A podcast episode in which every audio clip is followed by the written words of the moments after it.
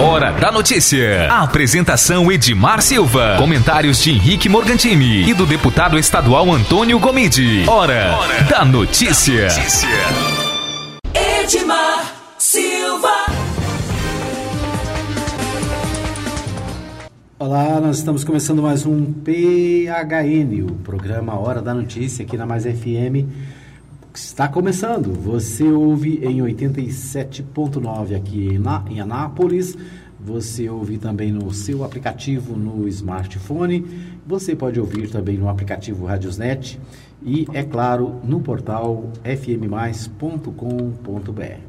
Você pode ouvir também na Mais Gospel. A Rádio Mais Gospel é 100% gospel, 24 horas por dia, para você ficar bem informado e também ouvir a palavra de Deus e curtir muita música né, de adoração. A web rádio Nova Gospel, você, é, aliás, no aplicativo Web Rádio Nova Gospel, você acessa a mais gospel, né? Por enquanto, daqui a alguns dias vai estar tá mudando.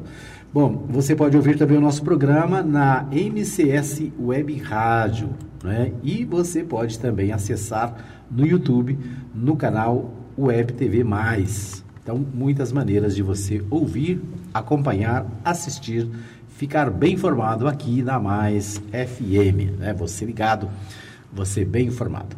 A gente começa o nosso programa, hoje é sexta-feira, né? Sexta-feira, dia 27 de setembro. O mês está acabando. 27 de setembro e né, plena primavera, né? Ontem choveu, né? Deu uma chuvinha boa. Hoje amanheceu também fresquinho, né? A expectativa é de mais chuva durante o dia. Estou acabando de ver aqui, Brasília, né? o Correio Brasileiro diz que é, agora, por exemplo, a população se prepara para os transtornos da chuva. Né? Tem as coisas boas da chuva e tem os transtornos da chuva. É assim, né? Tem muito sol, a gente reclama, tem muito calor, a gente reclama. Aí vem a chuva, começam também as reclamações e os problemas. É isso aí, né? Então, é, certamente, né, um dia chuvoso, graças a Deus, né? Está precisando de água nos reservatórios, está precisando de água nas torneiras, né? Então, a chuva é muito boa. Bom, comigo está o Ricardo Pereira na transmissão e aqui nas atividades técnicas do programa e a gente começa o programa falando de futebol. Ontem teve futebol, né? Ontem teve é, futebol pelo Brasil afora e inclusive na Copa Sul-Americana. Bom dia, Ricardo Pereira. Bom dia, Edmar. Bom dia a todos os ouvintes aí ligadinho. Bom dia, boa tarde, boa noite, né? Todo mundo Isso, ligadinho todo no mundo Facebook. Ligado em qualquer lugar do mundo, né? No Facebook aí, através dos aplicativos. A rádio hoje tem essa vantagem, ela chega no mundo inteiro. Era uma dificuldade até da TV enxergar no mundo inteiro. Hoje a rádio chega mais fácil que a TV, né? É Onde você estiver, uhum. você acessa através da internet qualquer rádio que você quiser aí que tenha Está na palma da mão, né? Eu tenho observado o seguinte, as pessoas acordam antes de fazer qualquer coisa, pega o celular, né? Aí vai dormir, antes de dormir, tá com o celular. Vai almoçar, o celular tá do lado. Vai, né? Tudo que vai fazer, o, o smartphone tá na mão, né? E nós da Mais FM, a gente, a gente é, descobriu isso há muito tempo, né? Nós, a, a Mais FM foi a primeira rádio de Anápolis a ter aplicativo para o smartphone. Né? Hoje todo mundo tem, né? Hoje está todo mundo fazendo, mas nós fizemos, fomos a primeira. Por quê? Porque a, a, a, é, a, gente viu é, isso acontecendo, né? Eu me lembro que quando a gente fez o primeiro aplicativo, tem alguém falou para mim, não, mas ninguém tem smartphone, né? Smartphone é coisa de rico. Falei, não, mas daqui a alguns dias vai ver, dentro de pouco tempo, todo mundo vai ter um smartphone. E hoje, todo mundo tem um não, né? Tem gente que tem dois, tem três, tem, tem um monte. Então, a, a, a internet, né, e, e principalmente os, os smartphones, né, os computadores também levam a, a emissora a qualquer lugar do mundo. Né? A gente tem ouvintes na, na América, a gente tem ouvintes na Europa, a gente tem ouvintes na Ásia, né? para todo lado. De vez em quando eu fico surpreso de onde é, a gente vem os recados, né? as, as notícias e a, as participações de ouvintes né? em vários lugares do mundo. Isso é muito bom. E é bom também a gente. É, eu sou viciado em rádio, né? Outro dia eu estava ouvindo uma rádio é, é, lá, chama Oceano, como é que é? Agora esqueci o nome. Mas uma rádio portuguesa, fala português, mas não é de Portugal, é de um país lá na, na África, né? Uma rádio muito legal, muito boa. É, agora eu esqueci o nome, alguma coisa de oceano, depois eu vou lembrar. Mas assim, uma programação muito jóia. Fiquei pensando, puxa vida, o cara tá lá falando né, português de Portugal, né? Eu não sei se era em Hong Kong, se era perto de. naquela região lá. Mas assim, você pode pesquisar e, e, ouvir gente no mundo inteiro. Né? Mas interessante que eu acho também que desde muito tempo atrás a pessoa pegava seu radinho logo de manhã já ligava ali para fazer o café lá na roça. Uhum. E hoje lugares que ainda não tem internet, o rádio ainda continua funcionando. Isso. Às vezes não tem internet, não tem energia, mas está lá o radinho a pilha funcionando. lá na porteira, né? Está lá funcionando em vários lugares aí. Então é interessante que o rádio é assim um instrumento muito forte de informação, de diversão, de entretenimento. Por isso a gente faz o rádio com tanto carinho. Muito bem, mas vamos falar de. A gente disse que ia falar de esporte. Vamos lá. Eu não estou querendo falar de esporte hoje, não. não o Galo, o Galo, o Galo foi pro Beleléu. Né? O Brasil foi mal essa semana na Sul-Americana, né? É, na Sul-Americana ontem, o Atlético até que venceu na partida, né?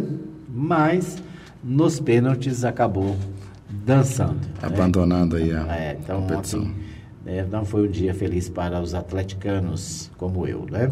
É, deixa eu ver aqui se eu acho que os resultados. Tem o resultado aí? Deixa do Atlético? Ver. Do Atlético. Foi 2x1, 2x1, né, para o Atlético?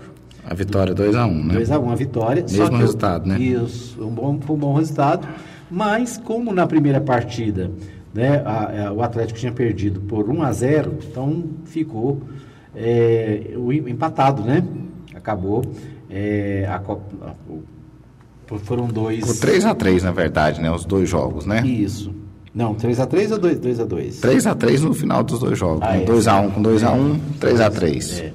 Aí foi para os pênaltis, o Colón venceu por 4x3 nos pênaltis. Isso, o Colón venceu por 4x3 e com isso o, os finalistas são o Independiente Del Valle, que mandou o Corinthians para casa, e agora o Colón, que manda o Atlético Mineiro também para casa. Então, os dois ficaram na, na porteira ali, pertinho é, de chegar na final. Poderiam ter dois brasileiros, não tivemos nenhum. Tanto o Corinthians como o Atlético né, tiveram, fizeram bons jogos, mas acabaram perdendo. Né, e o, o Atlético perdeu nos pênaltis. Né, o, o Corinthians perdeu na, nas, nas, partidas normais. Né, mas tudo bem, vida que segue. Bom, é, por falar Vamos, vamos ver a Copa do Brasil. Tem, tem Copa do Brasil? Não, Brasileirão, Brasileirão, né? Tem Brasileirão no fim de semana. Então vamos ver aqui amanhã. Ontem tiveram rodada, né? Ontem teve rodada, deixa eu ver ontem aqui. Teve. É, ontem teve, teve Paraná, né? Paraná 4, Fortaleza 1. Né? Um a goleada do Paraná. Atlético Paranaense, né? É, do, é Atlético Paranaense, né? É contra o Fortaleza 4. E teve Fluminense e Santos. Fluminense e Santos ficou no 1 a 1 né? Mas a goleada, a maior goleada da rodada, não sei, acho que até do campeonato, é, foi do Grêmio, né? O Grêmio do meu amigo Heleno Rosa venceu o Havaí por nada menos que 6 a 1 O Havaí que tá lá no finalzinho, estava começando a se restabelecer. É, o Havaí começou a, né, a, a, Querer respirar. Respirar, já levou uma bordoada aí que vai. É 6 a 1 para o Grêmio do meu amigo Heleno Rosa. Portanto, o Heleno Rosa hoje está feliz. Teve mais goleada, né? Porrada também, atropelou, também, na verdade. Né? O outro povo tava dando de meia dúzia. Seis tá bom? Seis tá bom, o que mais? Seis? Isso não é jogo de truco, né? É, Palmeiras 6 e o CSA 2, né? Então, duas goleadas ontem, né? Três goleadas, né? O Palmeiras venceu por 6 a 2 o CSA, o Grêmio 6 a 1 o Havaí e o Atlético Paranaense venceu por 4 a 1 Fortaleza. Só o Fluminense e o Santos ficaram vamos dizer assim, dentro da normalidade, um a um, um para cada lado, né? Hoje, amanhã tem rodada de novo, né? Amanhã tem Flamengo e São Paulo lá no Maracanã. Né? O Flamengo é o líder, o São Paulo vem de uma derrota para o Goiás, né? Perdeu para o Goiás na quarta-feira. O Goiás está em crise, ah, o São Paulo está em crise lá, né? É, mas resultado, o São Paulo está lá em cima, está buscando as cabeças do campeonato. Mas é difícil enfrentar o Flamengo lá no Maracanã, do jeito que o Flamengo está, não está fácil não. Mas o São Paulo é um bom time e continua sendo um clássico, né? Yeah. Então não tem favorito para esse jogo. É, esse negócio de, de clássico é interessante por isso, né? Que é o clássico, às vezes o independente de onde eles estão na, na tabela. Pode estar um primeiro e outro é. em último, é o futebol é dentro das quatro linhas.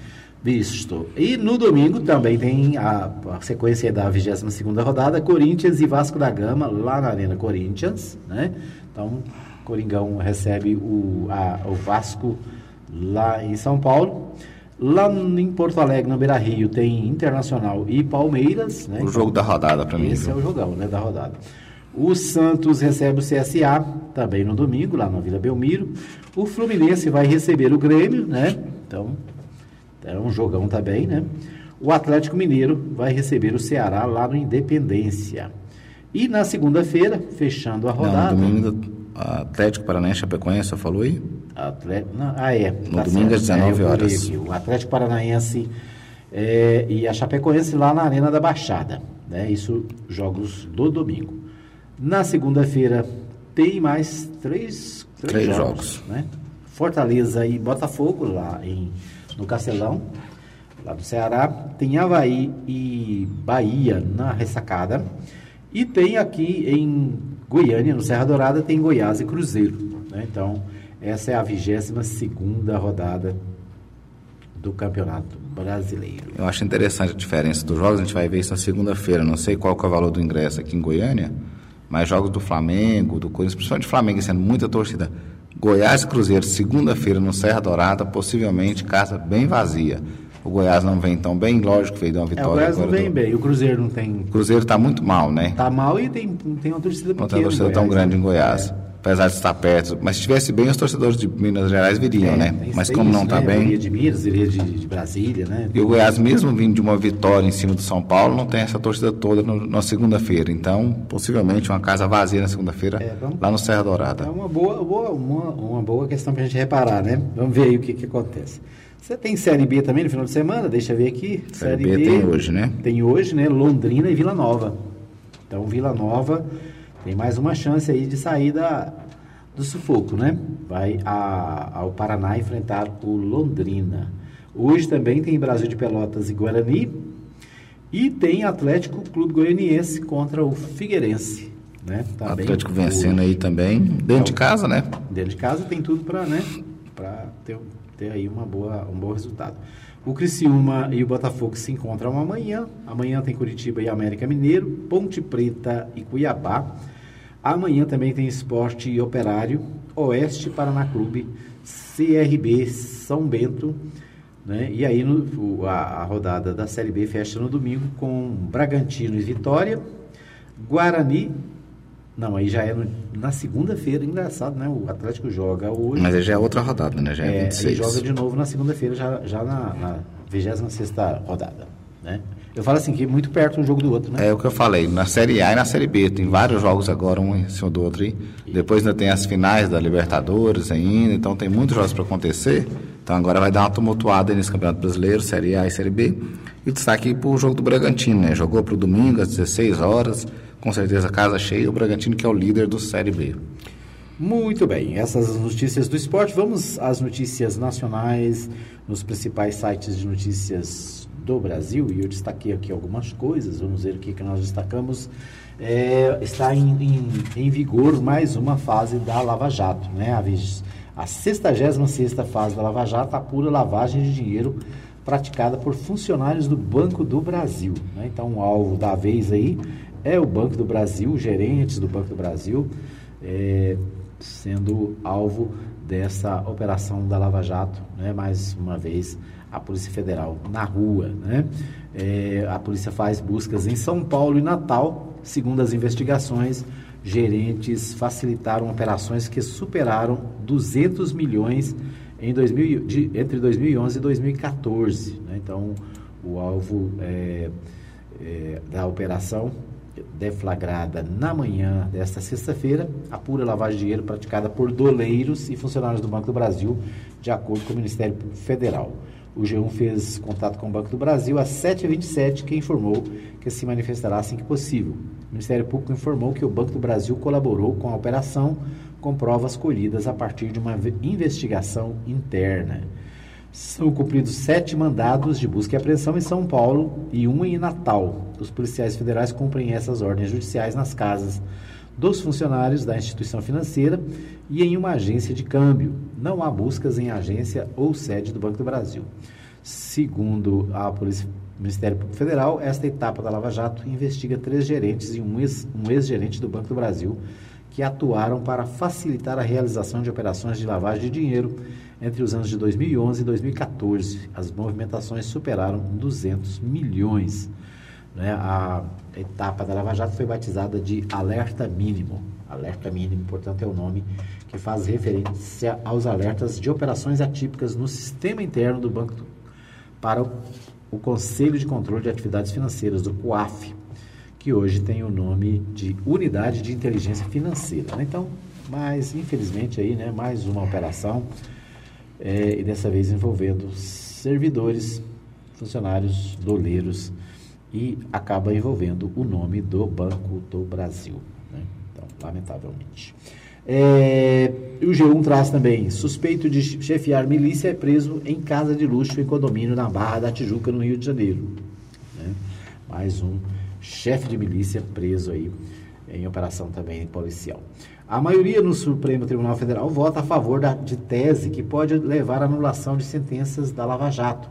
A conclusão do julgamento, entretanto, foi adiada. Né? Ontem, o assunto do dia foi justamente o julgamento lá no Supremo Tribunal Federal com relação a, a aquela questão da, da defesa, né? A, o, o, o, tema é cerceamento de defesa. Quando o réu ele não tem o direito, né, ou ele não consegue ter a oportunidade de defesa de acordo com a legislação, o, o processo pode ser anulado. Né? Então, vários processos da Lava Jato estão é, com, com a possibilidade de serem anulados. Por quê? Porque na fase final do processo, já na fase final dos processos, é, a abertura de prazos para os réus que eram denunciantes, né? aqueles réus delatores, e os demais réus foram dados prazos idênticos para eles, quando o prazo deveria ser é, diferente, né? Primeiro para o, a, a, acusação, depois para a defesa. É, a maioria do Supremo Tribunal Federal acabou entendendo, né? tendo, tendo essa, esse, essa manifestação, mas o, o processo, a, o julgamento não terminou, né? O julgamento ainda foi adiado e pode, né, deve ser resolvido nos próximos dias. Bom, outros temas, vamos ver outros temas aqui do dia. Toffoli pede informações a Barroso sobre decisão que autorizou buscas no Senado, né? Semana passada nós vimos aí a, a, aquela busca na liderança do do presidente Jair Bolsonaro, né, o líder do, do presidente lá no Senado, é, foi alvo de uma operação da Polícia Federal que fez buscas e apreensão no gabinete do senador né, e também no gabinete do, de um deputado federal, filho do senador, lá na Câmara dos Deputados. Né? O, portanto, aí esse assunto volta à, à voga dessa vez. Né? Os membros do, o, o Toffoli, né, que é o presidente do Supremo Tribunal, pede as informações a Barroso sobre a decisão que autorizou as buscas no Senado. Né? Houve um questionamento se não houve acesso, né? porque os crimes é, seriam anteriores, né? de, uma, de uma época é, anterior, né? ou seja, o Toffoli está pedindo informações. Vamos ver o que, que o o meu amigo Barroso vai dizer. O portal UOL é, traz uma manchete sobre a Lava Jato, dizendo o seguinte: Lava Jato usou provas ilegais no exterior para prender futuros delatores. Né? O, o a, a, Operação Lava Jato né, tem sido objeto de vazamentos é, da chamada Vaza Jato. A Vaza Jato, né, o portal The Intercept Brasil, é, recebeu áudios, dizem que tem vídeos, sobre a, a, conversas entre os procuradores da Lava Jato, o juiz Sérgio Moro e outros juízes, membros da Lava Jato. Né? E vários diálogos têm sido publicados já desde, se eu não me engano, fevereiro. Né? E, mais uma vez, a, a um, uma revelação dada né, a última revelação diz que a Lava Jato usou provas ilegais do exterior para prender os futuros relator, os futuros delatores, né? É, deixa eu ver aqui a, a, portal UOL diz o seguinte. É, deixa eu ver. A Força Tarefa da Lava Jato em Curitiba utilizou sistematicamente contatos informais com autoridades da Suíça e Mônaco para obter provas ilícitas com o objetivo de prender alvos considerados prioritários. Encarcerados preventivamente, muitos deles vieram a se tornar delatores. Menções a esse tipo de prática ilegal foram encontradas com frequência em diversas em conversas entre 2015 e 2017, conforme revelam mensagens do aplicativo Telegram enviadas por fonte anônima ao The Intercept Brasil e analisadas em parceria com, a, com o portal UOL. Né? Mesmo alertados sobre a violação das regras, os procuradores da Força Tarefa tiveram acesso a provas ilegais sobre vários dos mais importantes delatores da operação, como os então diretores da Petrobras, o Paulo Roberto Costa e o Renato Duque, o então presidente da Transpetro, Transpetro Sérgio Machado, além de executivos da Odebrecht, entre eles o ex-presidente da empresa, o Marcelo Odebrecht. Especialistas ouvidas pelo UOL dizem que informações obtidas por fora do canal oficial, estabelecidos em acordos de cooperação internacional de investigação, constituem provas ilegais, podendo levar à anulação de processos. Mas a Lava Jato sustenta que a troca de informações de inteligência e cooperação direta entre autoridades estrangeiras é absolutamente legal e constitui boa prática internacional. A Força Tarefa afirma que, ainda que nenhum documento foi utilizado judicialmente pela Força Tarefa da Lava Jato, sem ter sido transmitido pelos canais diplomáticos oficiais. Entre as práticas ilegais identificadas está o acesso clandestino da Lava Jato, a partir de procuradores suíços, ao, ao sistema DROSES, usado pelo setor de operações estruturadas da Odebrecht para controlar pagamentos de propina e autoridades e políticos. Mensagens revelam que os procuradores tiveram acesso à contabilidade paralela quase um ano antes de a Lava Jato estar apta para usar formalmente os dados entregues pela Odebrecht. Duas fontes ligadas à empresa, que falaram ao UOL, sob a condição de terem suas identidades preservadas, relatam que a convicção de que os investigadores escondiam cartas nas mangas foi essencial para que parte dos 78 delatores da empresa decidissem firmar acordos de colaboração premiada troca de mensagem entre procuradores, ainda indica que Dailton Dallagnol, chefe da Força Tarefa da Lava Jato em Curitiba, fez uso de prova ilícita obtida junto às autoridades de Mônaco no pedido de prisão de Renato Duque em março de 2015.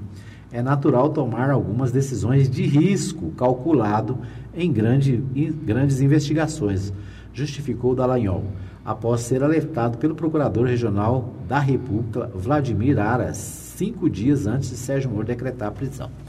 Ou seja, né, para fazer a, a, a, operação Lava Jato, né, que o Brasil inteiro ficou aí é, embevecido, né, achando que a Lava Jato era a, o paladino da justiça, que estava fazendo justiça, é, mais uma vez, né, e essa não é a primeira vez, que ah, aparecem a, a utilização de, de atos ilegais, né?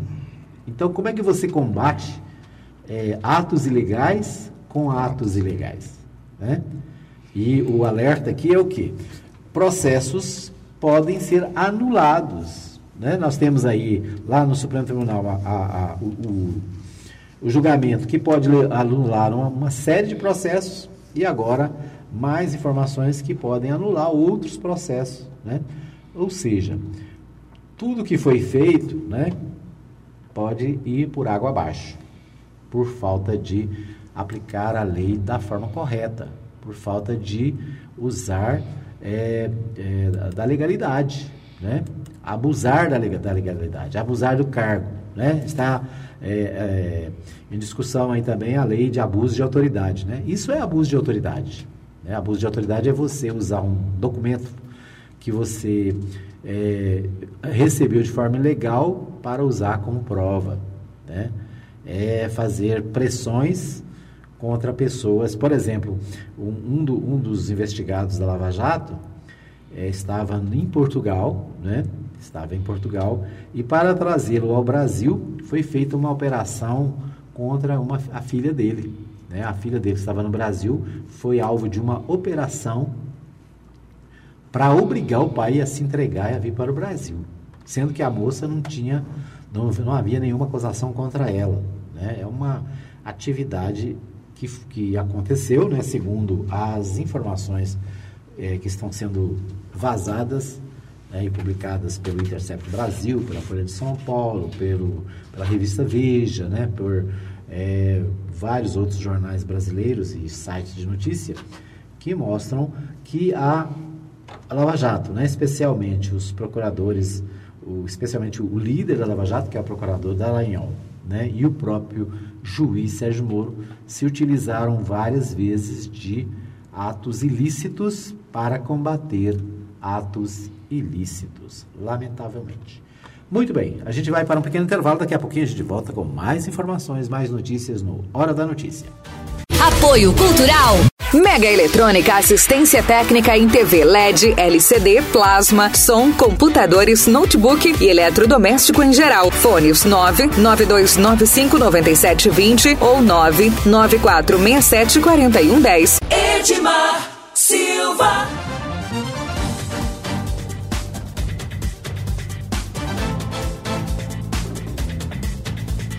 É, estamos de volta para o segundo bloco do programa Hora da Notícia. Hoje, sexta-feira, 27 de setembro. Quero abraçar o pessoal que está com a gente aqui na nossa live, na nossa transmissão pelo Facebook, né? Um abraço aí para todos que nos acompanham é, ao vivo nesse horário e para você que acompanha em outros horários, né? Às vezes a pessoa é, acessa aí o Facebook, vê a nossa transmissão em outros horários e assiste, né? Vê parte do programa, às vezes vê o programa todo. Né? Você pode deixar o seu recadinho aí, que a gente sempre dá uma olhadinha nos programas anteriores para ver os seus os recados dos nossos é, ouvintes. Né? E eu quero abraçar o meu amigo o pastor Marcos Rodrigues, e ele desejando aqui um bom dia para nós, né? também abraçando toda a equipe da Mais FM. Obrigado, é, pastor Marcos. Né? Pastor Marcos é morador aqui do setor sul e pastor lá da Igreja Batista, lá no Vivian Park. Né? Então, um abraço aí gente muito boa, né? um, um homem de Deus, trabalhador na obra do Senhor, gente boa toda a vida. Está sempre ligado na Mais FM, sempre acompanhando o nosso programa. Obrigado aí ao pastor Marcos Rodrigues. É, quem está com a gente também é a Maria Nova Silva, né? A minha querida esposa. A Adriana Pereira, torcedora do Mengão, também deu a luz da a graça, né? De estar presente aqui no programa hoje pela manhã. Obrigado, Adriana. Um abraço aí toda a equipe né? Adriana diz: Bom dia, Edmar. Bom dia a todos. Estou sempre ligada. Uhum. sempre ligada, né? É isso aí. Um abraço né, para Maria Elza, desejando um bom dia e um bom final de semana. Maria Elza também sempre conectada, sempre acompanhando o programa. Né? Eu quero mandar um abraço para a Magê. A Magê trabalha lá com a Adriana, né? Tá sempre junta lá. E ontem ela está dizendo que ouve a nossa. Ela ouve pelo WhatsApp, né? Ela ouve o nosso podcast no WhatsApp. Né? Nós estamos chique, né? Tem podcast no WhatsApp muitos anos. Tem gente inventando podcast aí agora, né? Mas nós já estamos no podcast faz tempo. É mais uma maneira de dar da oportunidade para os nossos ouvintes. Um abraço então para Maria Santos, também sempre ligada lá no Jundiaí, trabalhando e ligadinha aqui na Mais FM. É, a Mirna, né? A Mirna também acompanhando hoje pelo Facebook, mas sempre ouve, né, quando não está ao vivo aqui no Facebook, ouve o programa no, no, no, WhatsApp, né, no nossa, nosso grupo de notícias da Mais FM. Aliás, se você quiser fazer parte do grupo de notícias da Mais FM, é só mandar um WhatsApp aí, o seu número, para o 99529 4013, né? 99529 4013 é o WhatsApp da Mais para você mandar aí né, as informações. É, o pessoal ontem estava reclamando de falta d'água. Ainda tem reclamação de falta d'água aí, de Deu bastante já. Uma geral aí. O grupo está bem mais tranquilo é, hoje. O grupo está mais tranquilo, só né? tinham quatro mensagens só. Quatro, mas tinha quatro mensagens ainda reclamando, né? É, muito bem. O... Tem uma notícia aqui, antes da gente ir a Goiânia com o meu amigo... Com meu amigo... Libório. Libório, né? Tem uma notícia que certamente estará em todos os canais de notícias hoje, né? Está aqui no canal da, da revista Veja, no portal UOL, no Jornal Estado de Minas. É a seguinte: Rodrigo Janot sobre Gilmar Mendes, essa é a manchete da, da, do portal da Veja, ia dar um tiro na cara dele. Em entrevista, o ex-procurador-geral da República conta que, no ápice da Lava Jato, foi armado ao STF para matar o ministro. Né? Em maio de 2017, a Operação Lava Jato estava atingindo seu ponto mais alto. O ex-presidente Lula teve a primeira audiência com o juiz Sérgio Moro no caso do apartamento triplex. A presidência de Michel Temer tremeu após a divulgação de um vídeo que mostrava um deputado puxando pelas ruas de São Paulo uma mala cheia de dinheiro. E, né, lembra do caso lá da mala dos 500 mil? Né? É, então, um deputado puxando a mala lá nas ruas de São Paulo, uma mala cheia de dinheiro. A delação premiada dos donos da JBS disparou ondas de choque devastadoras contra o mundo político. Houve também um quarto episódio, até agora desconhecido. Por um pouco, não mudou radicalmente a história da maior investigação criminal realizada no país. No dia 11 daquele mês, né, dia 11 de março, maio, né? 11 de maio de 2017, o então Procurador-Geral da República, Rodrigo Janot, o chefe da operação em Brasília, foi a uma sessão do Supremo Tribunal Federal, o STF, decidido a executar o ministro Gilmar Mendes. O plano dele era dar um tiro na cabeça do ministro e depois se matar. A cerca de dois metros de distância de Mendes, na sala reservada onde os ministros se reúnem, antes de iniciar o julgamento do plenário, Janot sacou a pistola do coldre que estava escondido sob a beca e a engatilhou. Mesmo para quem conhece o temperamento mercurial de Rodrigo Janot, é difícil imaginá-lo praticando um ato de tamanha loucura. Naquele dia, porém, ele estava transtornado. O procurador-geral e o ministro viviam trocando alfinetadas em público.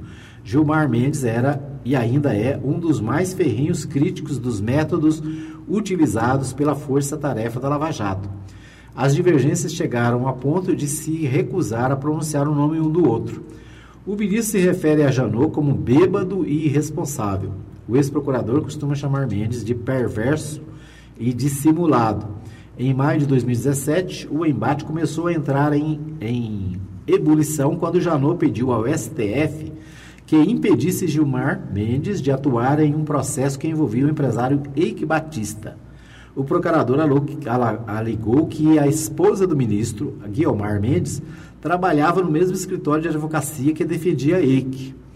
Na sequência, foram publicadas notícias de que a filha de Janot era advogada de empreiteiras envolvidas na Lava Jato, o que, por analogia, também colocaria o pai na condição de suspeito. O procurador identificou Mendes como a origem da informação e, nesse instante, decidiu matar o ministro. Ia dar um tiro e me suicidar, disse Janot em entrevista à Veja.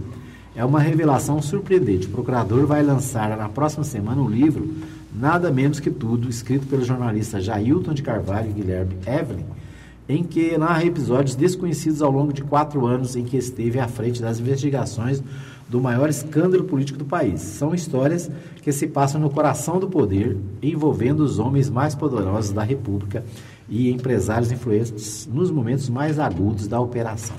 Há casos de comportamentos indecorosos, como o de um pedido de Michel Temer a seus aliados para que o procurador não investigasse o então deputado Eduardo Cunha e de uma bizonha tentativa de cooptação, quando um, um, então senador Aécio Neves, em meio ao escândalo e já na condição de investigado, teve a desfaçatez de convidar Janor para compor com ele uma chapa a fim de disputar as eleições, a eleição presidencial de 2018. Há também situações de sabotagem, traição, desconfiança, intrigas e suspeitas entre os próprios membros da Força Tarefa. Quer mais? Muita coisa aí, né? Meu Deus do céu, que coisa louca, né? Então essa é a notícia que certamente está explodindo na manhã de hoje, né? A revista Veja traz essa, essa matéria, né? A primeira, a primeira referência a esse caso eu vi aqui no jornal Estado de Minas e certamente né, o ministro Jan, o Rodrigo Janot, procurador-geral da República, né, você vê que é, o, o, no, no, estado de Minas, o Janot diz o seguinte: ele só não fez isso, ele falou que foi a mão de Deus.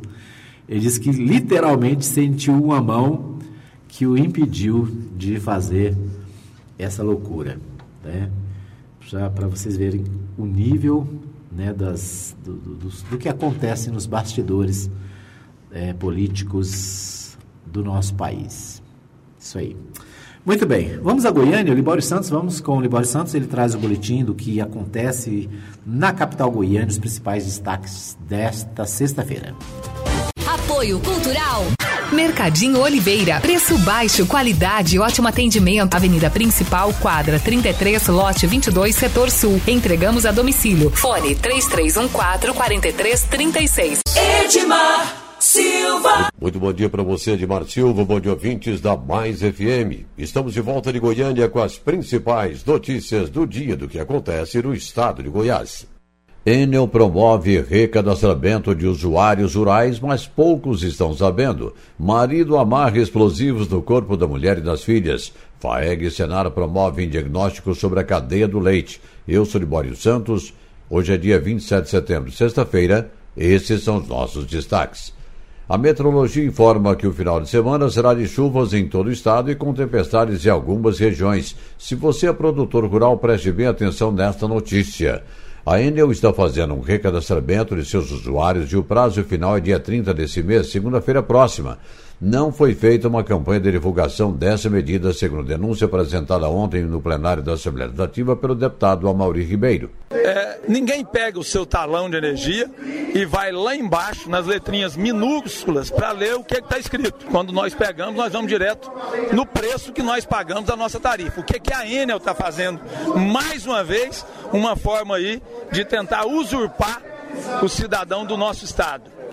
Ela mandou no talão de energia em letras minúsculas, lá embaixo do talão, notificando o produtor rural para fazer um recadastramento até o dia 30 de setembro.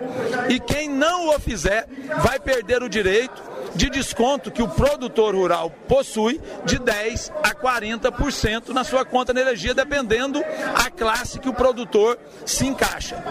É, tudo bem que seja feito um recadastramento, mas que seja divulgado amplamente, não em letras minúsculas embaixo de um talão de energia, aonde ninguém lê e provavelmente ninguém vai se recadastrar e com isso a Enel vai deixar de dar o desconto aí que há anos e há anos o produtor rural é, tem direito. A página da Enel na internet é www.enel.com.br, mas não encontrei esse item recadastramento. Até onde vai a violência, hein? A Polícia Civil está investigando uma denúncia feita por uma mulher de que foi vítima de violência doméstica. Segundo contou a polícia, o marido teria amarrado explosivos no corpo dela e das filhas do casal de 3 e 5 anos em Planaltina de Goiás, em todo de Brasília. O autor, que está foragido, teria sido militar da aeronáutica, foi expulso e a polícia quer saber também como conseguiu esses explosivos. Sete suspeitos de integrar uma quadrilha que rouba veículos e vende drogas foram presos na região metropolitana de Goiânia durante uma operação comandada por equipes da Delegacia Estadual de Repressão a Furtos e Roubo de Veículos Automotores. O grupo era comandado por dois condenados que cumpriam penas em cadeias na região metropolitana. Aconteceu ontem em Goiânia um evento sobre a participação das mulheres na política. O espaço ocupado hoje é muito pequeno.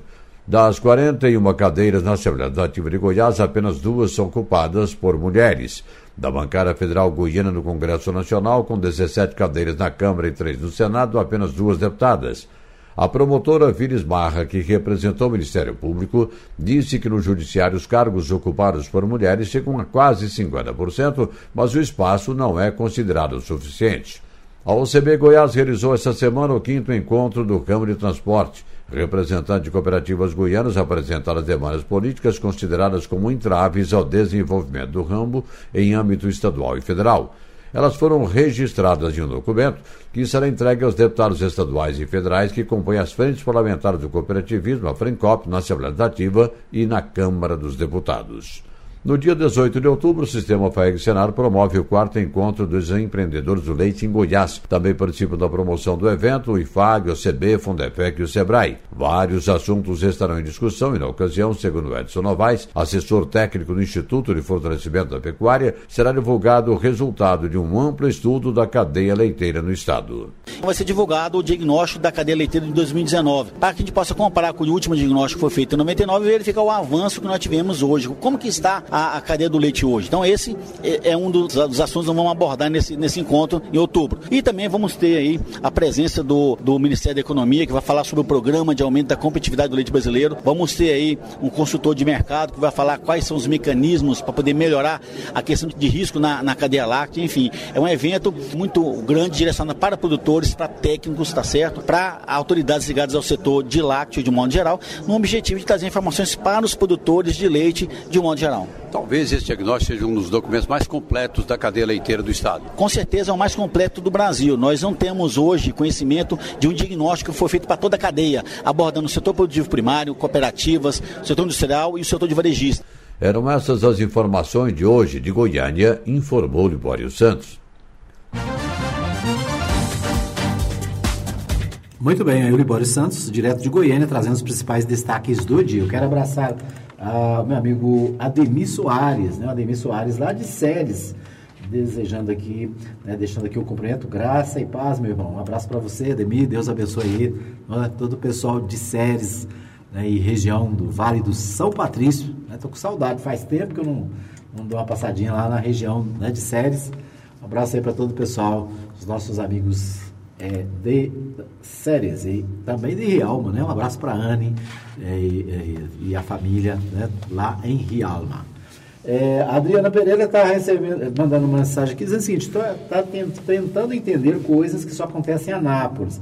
A tarifa do transporte coletivo vai ser reajustada a partir do próximo domingo. Né? O transporte coletivo de Anápolis vai passar. É, é, vai ter aumento a partir de domingo. E segundo a Adriana, é o seguinte: se você pagar com cartão da Urban, aquele cartãozinho de, né, que tem o, a, o crédito da passagem, você vai pagar R$ reais. Mas se você for pagar em dinheiro, à vista, é R$ 4,25. Mais caro ainda. Aí ela pergunta, né? Mas não é, não é à vista que tem desconto? ela diz que só acontece em Anápolis. Né? Muita gente protestando aí, reclamando do aumento do ônibus, né? mais um aumento para o bolso do, do trabalhador. E é interessante porque Anápolis é uma cidade grande, mas se você medir lá do terminal urbano até o final de cada, de cada linha, né, deve ter no máximo 20 quilômetros. Eu acho que um, num, num, num, perímetro de 20 quilômetros, do terminal, por exemplo, até lá em Sousânia, deve dar mais ou menos isso, uns 20 quilômetros. Né? Do terminal até no final do Daia, deve dar mais ou menos isso, 20 quilômetros, 20 e poucos quilômetros. Ou seja, a, as distâncias entre é, do, do, do, do, centro de Anápolis até o, a, a, periferia é no máximo 20, 22 quilômetros. Né? Mas a tarifa nossa é caríssima. Tarifa nossa é equivalente à tarifa de Goiânia, de Brasília. Né? Então, muita reclamação com mais esse aumento que o trabalhador vai ter que suportar né? E a Briana fazendo esse comentário, né? Pagar à vista fica mais caro do que é, pagar lá no, no cartão da Urban. Né? Isso vai beneficiar os aplicativos, né? Que tá, a passagem está quase a viagem de um aplicativo, então vai ficar bem mais é, fácil. Esse é o detalhe, né? Porque... A gente vê muita reclamação que, que o transporte urbano perdeu clientes, perdeu usuários, mas perdeu por quê?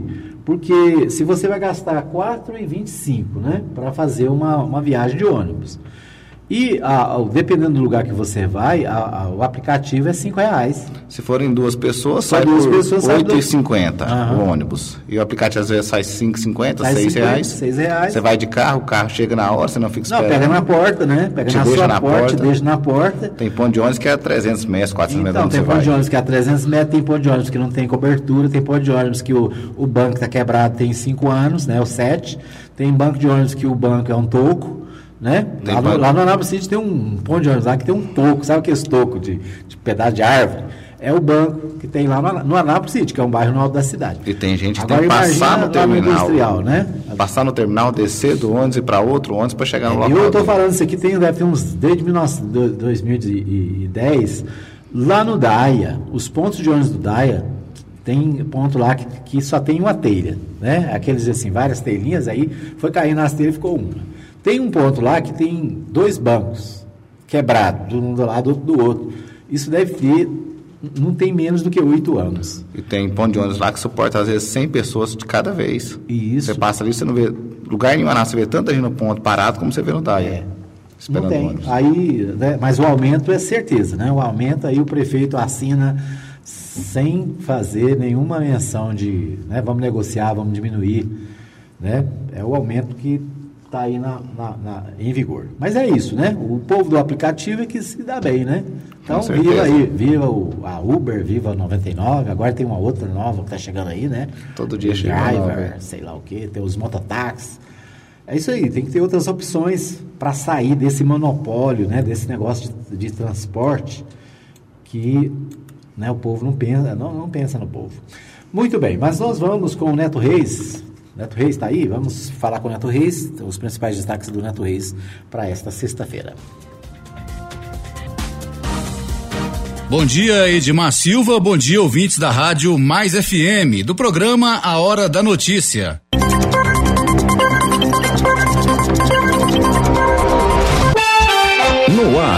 Goiás em dois minutos. Olá, uma excelente sexta-feira para você. Hoje, 27 de setembro, ano 2019. IBGE lança edital com 112 vagas para Goiás.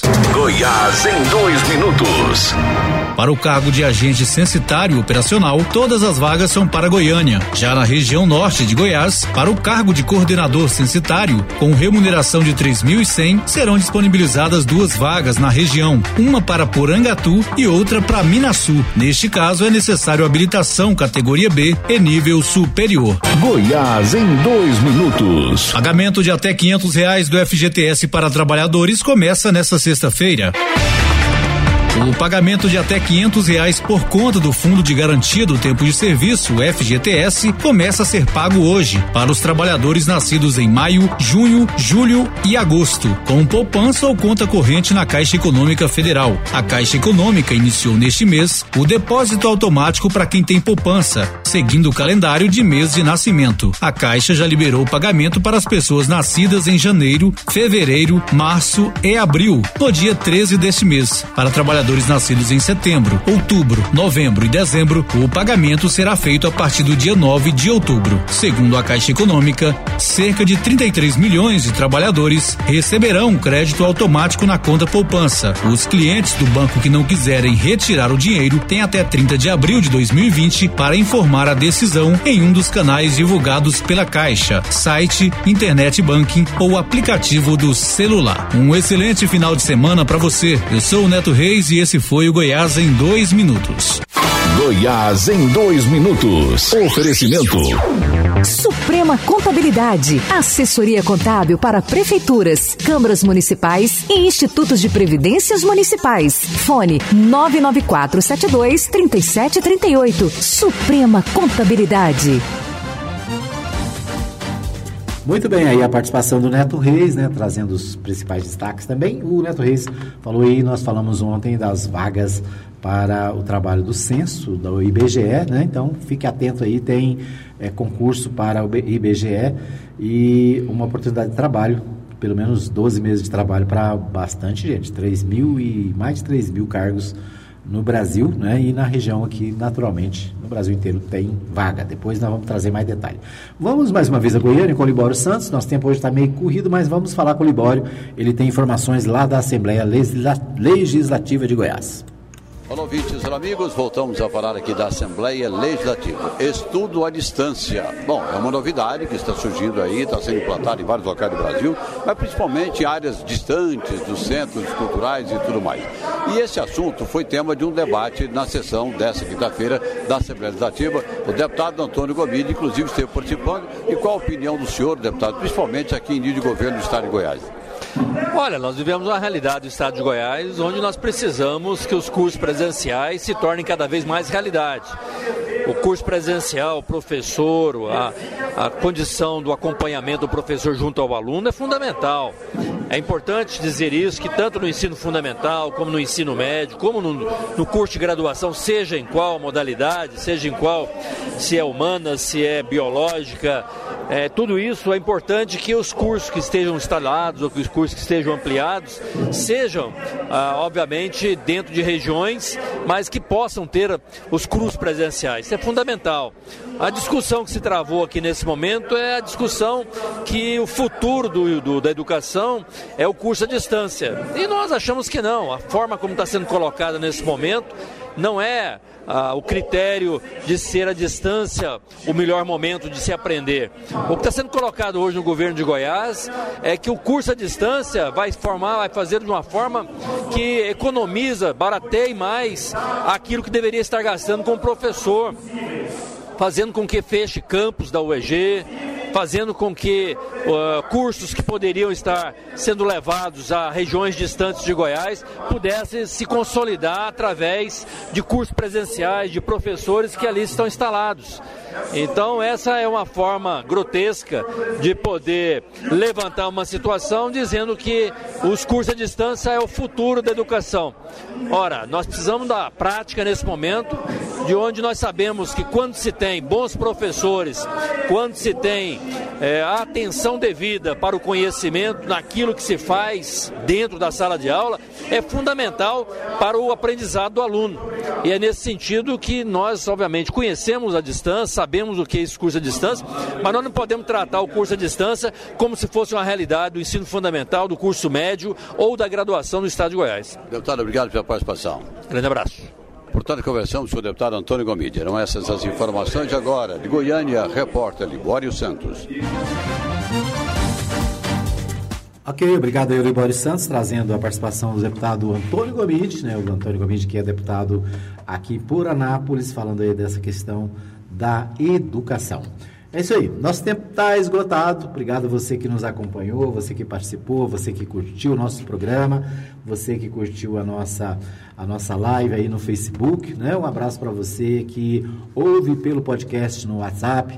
Um abraço para você que nos ouve no nosso canal no YouTube, né? Ah, o canal Web TV Mais. Você pode acessar no YouTube também e se inscrever lá e receber a notificação quando o nosso programa estiver sendo postado, né? Nos próximos dias a gente vai ter também a nossa transmissão ao vivo pelo YouTube, né? Estamos preparando aqui a, a nossa parte técnica para a gente, além de transmitir no Facebook, transmitir em outras redes sociais. Isso aí, a gente ampliando os nossos canais, tá bom?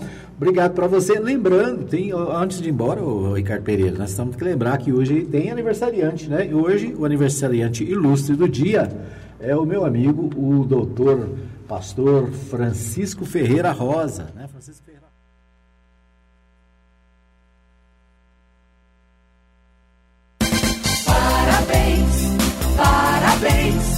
parabéns pra você. Muito bem, o Chico Rosa fazendo aniversário, parabéns, Deus abençoe, muita paz, muita saúde, muita prosperidade. Isso é o que a gente deseja para você, viu, Chico? Deus abençoe sua vida, sua família. Você continue sendo esse homem alegre, né? Bem-humorado, gente boa toda a vida. Que Deus abençoe ricamente o seu dia. Se você está fazendo aniversário hoje, como meu amigo Chico Rosa, parabéns para você também, né? Às vezes a gente acaba esquecendo alguém aqui, às vezes a gente não vê, vai ver depois, mas, né? Que os nossos desejos de felicidades também sejam extensivos a todos os aniversariantes do dia, tá bom? E do final de semana, né? A gente volta na segunda-feira, se Deus quiser, às 8 da manhã, ao vivo, direto a cores aqui da Mais FM. E desejando a você um bom final de semana. Lembrando que sábado, amanhã, tem, a partir das 9 horas, tem o Mais Escola, com meu amigo. É, meu amigo Osmar Rezende, né? E a partir das 10 da manhã tem o Fato e Notícia com a minha amiga Lorena Montoril e o doutor Luiz Carlos Teixeira Júnior. Isso aí. Um abraço para todos. Obrigado, Ricardo Pereira. A gente volta segunda, se Deus quiser, ao vivo, direto aqui dos estúdios da Mais FM. Chegamos ao fim de mais uma edição do programa Hora da Notícia.